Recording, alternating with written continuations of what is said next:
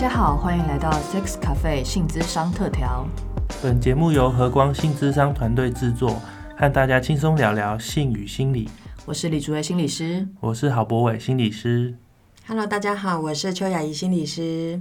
上一次我们聊到在外遇关系中可能会出现的一些关系上面的困境，然后伴侣之间可能会有一些感受状态。嗯，对。然后今天这一集呢，我们就来聊聊，除了在呃情绪上面啊、感受上面啊，两个人不能继续走下去的关系上面啊，还有一个很重要的主题，也就是性这个主题。嗯嗯，因为在蛮多的伴侣的外遇关系当中。性的这个元素，好，呃，其实蛮常出现的，而且我觉得这影响真的蛮大，因为对大部分人来讲，性还是有一个排他性的。嗯嗯，对。对，会认为说就是性，它就是专属于自己的伴侣，特别是我们已经呃到达一个认为彼此都觉得是一个稳定关系的伴侣，或者是已经进入婚姻关系的伴侣，嗯，或是原本其实是讲好，也不一定讲好，会有一个约定成熟的感觉，是说好像是一个。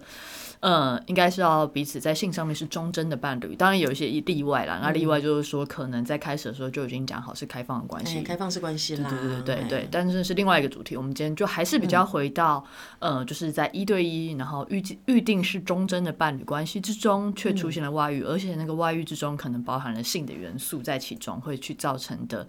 呃，一些影响或者是要怎么去修复的部分，是的，而且对某些伴侣来讲哦，他们可能会觉得说，如果是在那种感呃感情上面的那一种，就是有外遇对象的话，感觉起来精神精神对精神出轨这样子，对，就是对某些伴侣来讲，可能这个部分。接受的程度会认为说会比那个在那个性上面的这个出轨哈，他的那一种那个容忍度会稍微就是高一点点。但其实也有很多的伴侣会认为说哈，就是也许性没有关系啊，也不是说完完全没关系。但是如果容忍程度的话，可能会觉得说精神出轨是更不能够就是忍受的。那很多的伴侣的状态其实都不一样。那我们今天来看看就是在性上面的影响。嗯，你刚刚这样讲，我会听想到是说有些人觉得说，如果你是。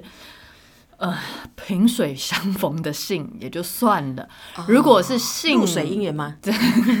也没有，也没有就算。但是也许是什么，有的人甚至于到国外去进行性交易啊等等的状况，也有听说过。那有些伴侣对于这样的状况还就好吧，就是勉强的接受了，或是忽略，假装隐忍的这样子。还有一些可能就是从事性交易的情况，就是不是一个，比如说固定的伴侣，对，不是一个稳定的关系，对，可能。勉强可以，但是如果他是一个你持续经营的关系，或是持续有互动的对象，甚至于是呃工作里面的同事啊什么，哇，那个冲击又是完全不一样。哇，这个就不是只有性而已，其实还是会回到，就是会觉得自己在关系当中哦，不论是在性上面自尊，或者是我个人的尊严，都会受到威胁。嗯。嗯，所以在这边其实讲到一个蛮重要的部分，刚刚雅怡讲到是性自尊的部分，好像遇到外遇的状况，我觉得有一个呃蛮常见的状况是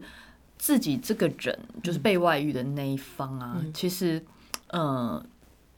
对于对方会形成某些观点，但对于自己其实也会蛮受打击的。哎，真的哎，因为比如说，我经常就会听到，就是说哈，被外遇的这一方，然后知道呃他自己的伴侣，比如说有外遇，而且是有发生性行为的话，那很多时候就会很直接的会连接到说，那是不是就是我跟你的性？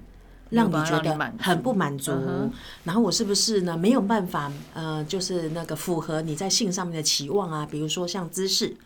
体位，或者是想要去尝试那些新奇的在性上面的尝试啊，好，然后所以呢，是不是就是因为这样子？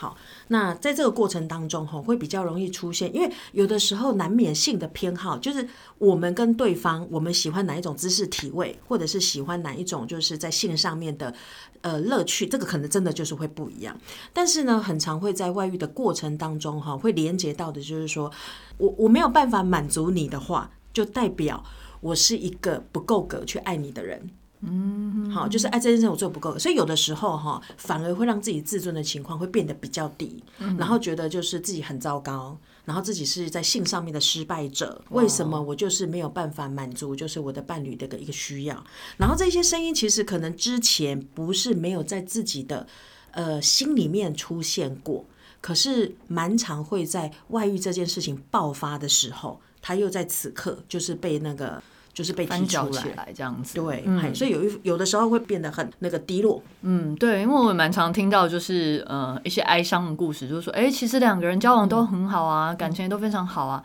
但就在性上面会觉得吸引力上来讲，好像就是会觉得，呃，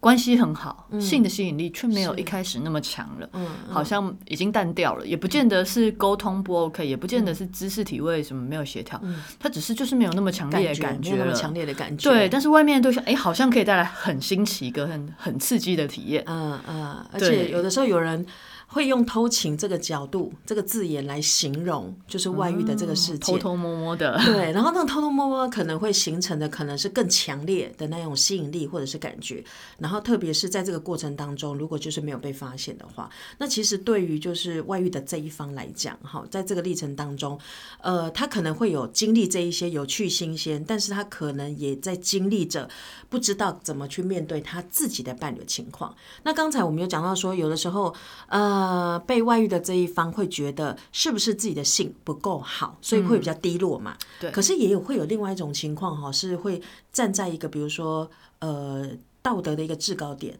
认为对方。就是觉得说哈，就是对方就是可能跟别人发生性行为，然后别人很脏，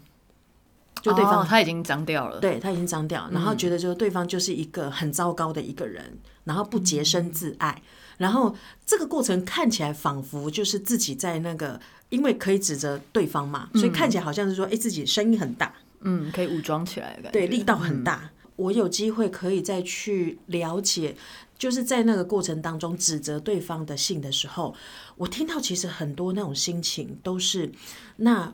为什么你可以用这种事情来伤害我？我如果没有先把自己武装起来的话，我觉得我没有办法去承受你面对的这一切。OK，所以虽然表达方式不一样，其实在后面再说的都是，呃，我因为我的伴侣跟其他人有了性关系而受伤者。是是 OK 也都会有这种情况。嗯，像你刚刚讲到很脏那个部分，我也会有一些故事有听过，就是说，未来虽然和自己的伴侣可能修复到某一程度，又可以发生性的互动的时候，但在发生性行为的时候，就会脑中忍不住去想起，那他是。他是怎么摸那个女人，或者他是怎么摸那个男人的？那他现在换了一个位置，这个位置以前没有经验过，是不是他从另外一个人身上学到的？嗯嗯嗯，我觉得那简直是噩梦，真的？，而且不只是脑袋这么想哦，有的时候我可能也会听到民众在咨商室过程当中，他们反映出来说，我不是只有想而已，我还会在那个做爱的现场当中直接这样子讲出来，就是直接跟他伴侣讲说，你是不是就是因为对方所以你才学会的？OK，要不然你怎么会这个？因为我们从来没有过啊，哈、哦然后对方很多时候会在这个过程当中，一方面就会发现到说性，因为很容易就会。因此这样子被打断嘛，一个是在性上面其实可能比较困难，就是延续。第二个呢，同时也会再度去经历到，就是说在外遇的时候，然后很常会被质问说，那是不是什么什么什么都跟外遇事件是有关系的？嗯，而对这一个外遇这一方的影响，他可能就得要把心力花在就是解释，或者是甚至可能会强烈一点，会变成是辩驳，或者是变成是要对峙这种对立的一种情况，然后导致哎。两个人当时本来在发生性行为的，这个性行为其实也很难很困难再继续下去。嗯，而且在这样的状况下，其实对于性这个东西，它就不是再是只有亲密和愉悦的连接，它里面多了很多负向的东西，嗯，然后对了很多冲突的感受。到后来，我猜应该频率有可能会又再慢慢降低下来，因为双方都会避免的。都不是一个愉快的过程。嗯，但是讲到那个频率变少，其实还是会有另外一种反向情况。比如说，我也会听到外遇的伴侣哈，他们可能会想要用性的方式来修补彼此之间的关系。所以，比如说像那个呃被外遇的这一方，他可能会认定说哈，就是因为我的伴侣跟我之间性上面不够满足。因此，他会在此刻会想要更想要，就是跟他的伴侣发生性行为，因为他可能会认为说，如果我可以跟我的伴侣这个时候多发生一点性行为的话，这样子可能就不会让他想要再去找其他的人。OK 那可是，在这个过程当中哈，就会变成是他自己，呃，以以前也许他并不是完全愿意花那么多时间、花那么多精力在经营性这件事情上面的。可是，在这个过程当中呢，因为他希望说可以在性上面调整跟改变，但是他不太知道怎么去做适合两个人之间的调整跟改变，所以反而有的时候有点像是呃，那个叫什么过之，呃，就是超超过了。操之过急吗？啊，超之，哇，这成语怎么那难讲啊？对，操之过急，对，然后反而会在那个过程当中，其实勉强的是自己要跟对方发生性行为，但是其实心里面没有太多的一些准备，然后一心一意只是在想说，只要我我能回对方，对对，只要我花样再变多一点，只要我姿势再变化一点，然后只要我想办法就让对方我的伴侣可以更刺激一点的感觉的话，那我们就可以修复我们之间的关系。会有这种情况，那再来就是那不会觉得委屈自己吗？就是在那个过程当中会有这种心情，可是也许在那个时候反而可能也会想要更想要先留住对方，所以花很多的力气，然后想要跟对方发生性行为。那主委刚刚讲到说，会不会觉得有委屈？可能也会有在这个过程当中，然后特别是。他如果发现到说他的伴侣，因为有时候这伴侣想说，哎，你怎么变成这样子？你以前并不是这样，嗯嗯，然后他也不太知道怎么做应对，所以在性上面可能不如就是原来想象当中的顺利，比如说，呃，比如说很顺利的可以勃起，很顺利可以发生那个愉悦的性行为，嗯，这个时候被外遇的这一方可能还会再加上另外一层心情，就是说哈。你看，我都已经多么的努力了，那你竟然还又如此如此如？可是原因其实并不是他的努力没有被看见，而是也许不单单只是因为外遇的事件，而是可能更早在性的沟怎么沟通啊，怎么配合，怎么去互相的找到彼此都喜欢性的这个过程当中，哈，那这两。这这一对伴侣可能对他们来讲，这并没有在先前就已经形成一个很好的怎么性沟通的这样的一个习惯。那只不过刚好这这个时候又遇到外遇的事件，那会在这个时刻更加白热化。嗯，OK，所以本来就没有性沟通能力，虽然去做了一些性技巧的尝试，也不代表对方可以完整的收到，或者其实是觉得更有压力，不知道怎么回应。那在这过程中，可能会如果又没有讲清楚的话，这过程中可能会有更多的错过跟挫折，是反而越来越糟。对，而且不单单只是被外遇的这一方，我们也会看到，就是哈，外遇的这一方他可能也会也有一种反向，就是他也会想要用。性的方式来补偿他的伴侣，嗯，比如说，因为我的伴侣觉得我就是在外面要找性上面的刺激嘛，嗯，然后呢，这个部分我看见对他来讲，让他觉得好失落，让他觉得自尊受到损害，所以我外遇的这方就在想说，那我也不是真心想要伤害这段关系，我也想要修复这段关系，哎，那不如就是我也想办法让自己哈。就是跟我的伴侣，就是再发生性。嗯，嘿，想办法，对，想办法。就那个想办法，意思就是说，也许他们之前性上面其实已经有各式各样的一些问题了。OK，找新一些新的技巧嘛，新的方法。对对对。可是哈，就跟我们刚刚讲说，被外遇的这一方一样，操之过急的心理状态，就是说，在那个过程当中，其实两个人之间没有机会可以去讨论，然后可以去面对他们自己在性上面其实真的是遇到什么样的情况，本来就没有沟通的习惯，又不知道怎么样跟对方好好的去讲。性这个话题，然后再加上面对外遇这个课题，压力又实在是太大了，又急于想要去修复他们之间的关系，在这种情况底下，反而都是呃类似的情形，就是彼此都在呃都可以看见彼此都是在勉强自己去跟对方发生性，可是却不是依照。两个人目前现在相处的感觉啊，觉得可以是可以亲密的吗？是可以抚触的吗？是可以摸的吗？好，反而只把焦点只放在。要完成那个性行为，可是却不是考虑到对方的需要，跟自己有没有准备好做这件事情。嗯，这让我想到，就是其实我们呃上课的过程中，佳慧常说，其实，在性上面最重要的就是尊重自己的感觉。但如果那个目的性已经大于个人身体的感觉，就是说在过程中你可能已经感觉到勉强，感觉到委屈了，甚至于感觉到不舒服了，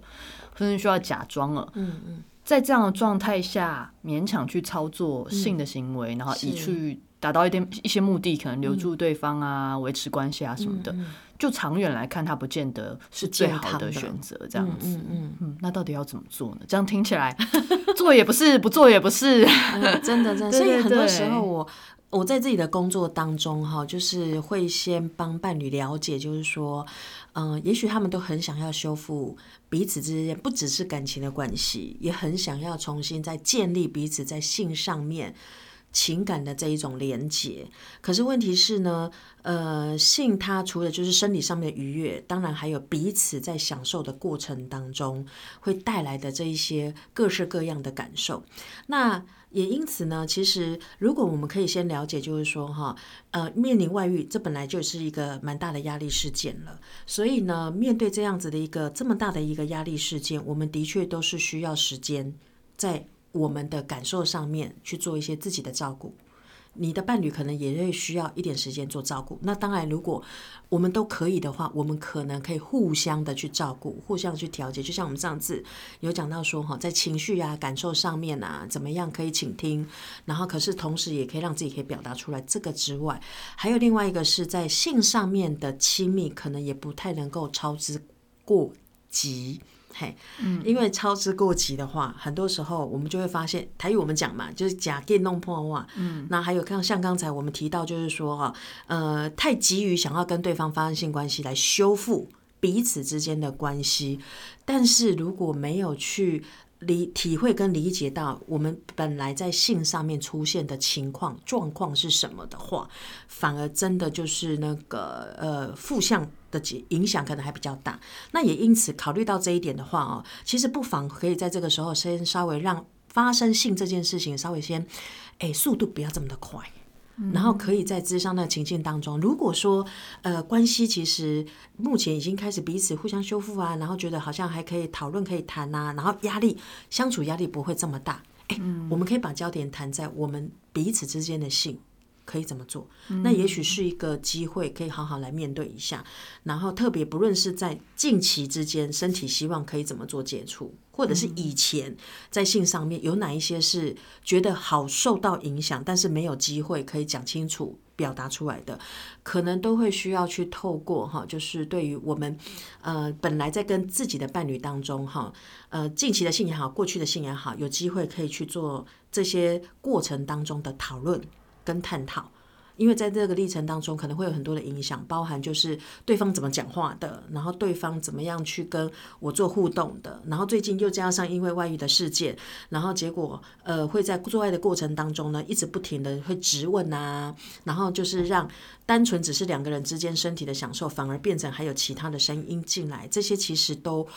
很很会影响到当下两个人在发生性。这个过程当中的感觉，所以不妨可以先呃讨论一下。这个讨论可能是你们可以一起讨论，或者是你们可以找咨商师帮助你们一起讨论，说怎么样可以让你们在接下来这段时间是你们关系的复原的期间当中，那性它可以怎么样，就是可以更可能是更温和的，然后可以温更温柔的对彼此有所表达跟了解。OK，雅莹讲了非常非常一大段，跟非常非常多的东西，这样子哈。我想所有的所有听众应该都听到愣住，就是想说，哎、做就做，不做就不做，居然有这么多复杂的内容跟讯息需要去考量，需要去考讨论。那我其实听到后来想说，嗯，要自己做好像蛮难的，还不如去找人帮忙比较快。呃，如果是本来就不是一个容易。可以对话的题目的话，的对对对，因为那等于是怎么讲呢？好像从这一段这一呃这一对关系这一段关系的开天辟地，就是最开始，嗯。然后到这个过程中所累积出来问题，嗯。到此时此刻遇到呃外遇这个刺激的状态之下所造成的影响，嗯。这些每一个细节跟性相关的，可能包含如何性沟通啊、嗯。性上面技巧的调整啊什么的，这些所有一切都要去先做一个沟通讨论，然后再去讨论一个双方都觉得舒服的方式来接近彼此，嗯，这非常高难度欸。真的，就像所以 所以所以有的时候可能我会问民众说哈，就是哎，那目前就是你们有没有，比如说他们遇到外遇的事件，然后我可能会那个想要帮他们厘清说他们在性上面什么影响什么的，然后。呃，我们刚才讲的是深觉得自己深受到性上面的影响的，但是有时候我可能也会听到民众讲说，哈，说没有啊，我们平常都还是会发生啊，对对对，对，可是他们可能都忽略了，其实在呃以前呃现呃以前认为哈，就是那一种很呃自然平顺，然后很 OK 的性，其实还有非常多。没有机会讲出来，那很多时候，智商师的一个工作就是帮助他们有机会可以重新回到当时的那一个那个现场当中。嗯，然后呢，在那个现场当中呢，知道就是有这么多，就是在那个性的发生的过程里面，原来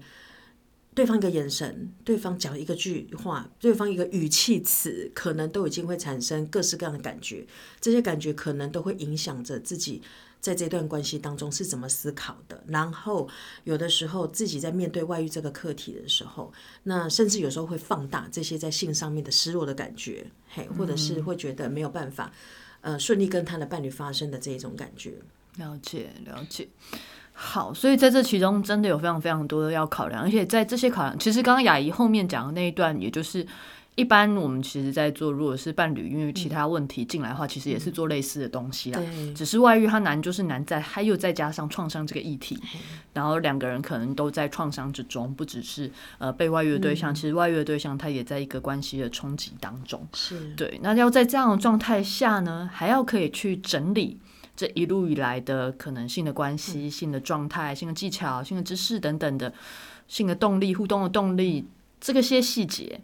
的同时，还会忍不住又跳回创伤的状态，因为他一定会有一个跳来跳去的感觉。你没有办法，就说哦，去谈以前的美好，不想到现在的痛苦，或是我想以前的痛苦，就想到哦，后来因为这样又发生什么事情，这样子，这种纠结，我猜一定会是来来回回的。然后他也不是说我们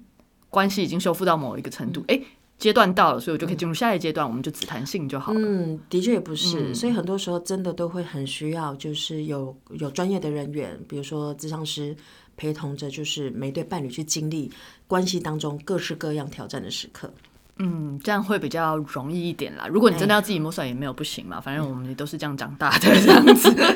也没有不行。对对对，只是如果有人帮你的话，其实可以更清楚的去整理。